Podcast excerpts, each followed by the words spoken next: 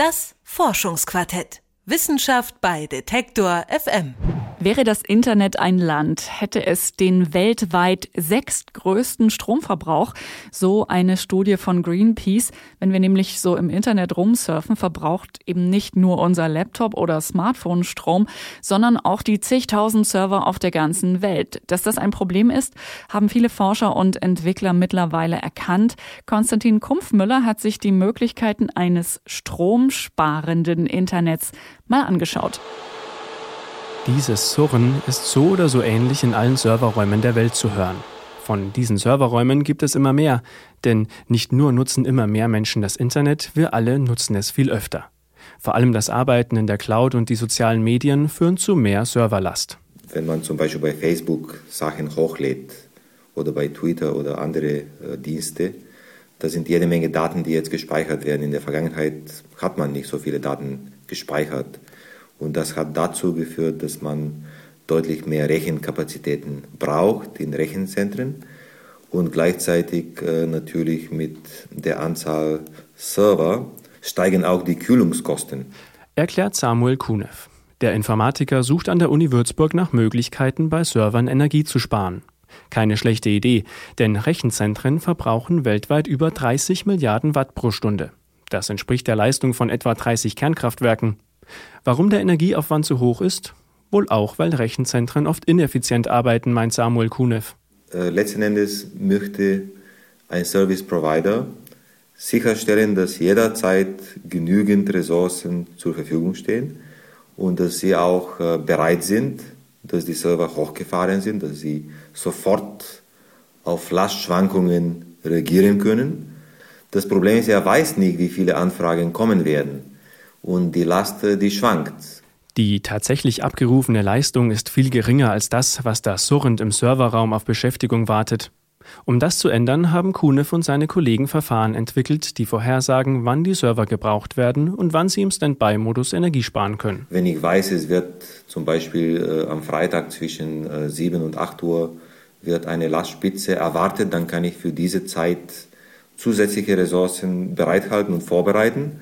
Und sobald diese Zeit äh, vorbei ist, kann ich diese Ressourcen freigeben. Ich kann sie entweder, wie gesagt, ausschalten oder in äh, Energiesparmodus äh, versetzen. Und auf diese Weise wäre ich in der Lage, immer nur so viele Ressourcen bereitzuhalten, wie tatsächlich notwendig sind und äh, dadurch äh, die Auslastung deutlich äh, steigern und die Energieverbräuche reduzieren. Die Lastspitzen sollen mit Hilfe von Statistik und maschinellem Lernen vorhergesagt werden. Energie würde nur dann verbraucht, wenn sie auch gebraucht wird. Aber nicht nur die Server selbst brauchen Strom, die Hälfte des Energiebedarfs eines Rechenzentrums fließt in die Kühlung der Server. Deswegen suchen viele Unternehmen nach neuen Kühlverfahren. Facebook zum Beispiel hat ein Rechenzentrum kurzerhand ins kühle Nordschweden ausgelagert. Damit das nicht alle Anbieter machen müssen und Skandinavien nicht zum Rechenzentrum der Welt wird, forschen verschiedene Entwickler an energiearmen Kühlsystemen.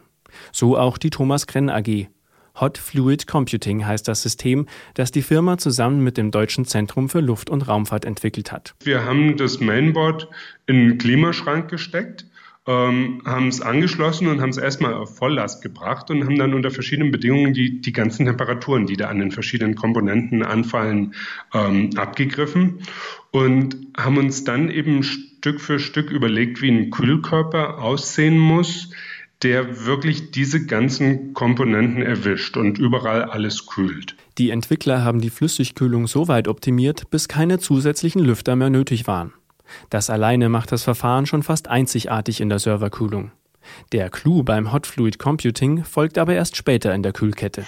Und unser Ziel bei dem Ganzen ähm, ist natürlich, dass das Wasser so warm wie nur irgendwie möglich rauskommt, weil wir wollen ja heizen damit. 55 bis 60 Grad warm muss das Wasser sein, das aus den Servern in die Heizung fließt. In der Regel kein Problem für ein Rechenzentrum. Dann könnte das Wasser in einen schon jetzt üblichen Pufferspeicher geleitet werden und wäre so in die Heizanlage integriert. Kommt also nach dem Smart Home die Serverheizung für jedermann? Nicht ganz, denn wer hat schon ein Rechenzentrum zu Hause? Kleinere Zentren könnten so aber in Zukunft die eigenen Räume beheizen. Und für größere Anwender ist eine Integration in Fernwärmenetze denkbar. Und das ist natürlich zum Beispiel für eine Kommune, die sowohl eigene Rechenzentren betreibt, als auch ein eigenes Fernwärmenetz, ähm, macht es natürlich allen Sinn dieser Welt. Ist ja völliger Unfug, auf der einen Seite die Abwärme aus dem Rechenzentrum zu vernichten und gleich nebenan zu heizen, damit man dieses Fernwärmenetz befeuern kann. Wenn wir also in Zukunft an kalten Wintertagen unser Facebook-Profil pflegen, könnten wir gleichzeitig damit unsere Wohnung heizen. Und einen weiteren Vorteil hat das Flüssigkühlsystem. Das Surren der Lüfter hätte endlich ein Ende.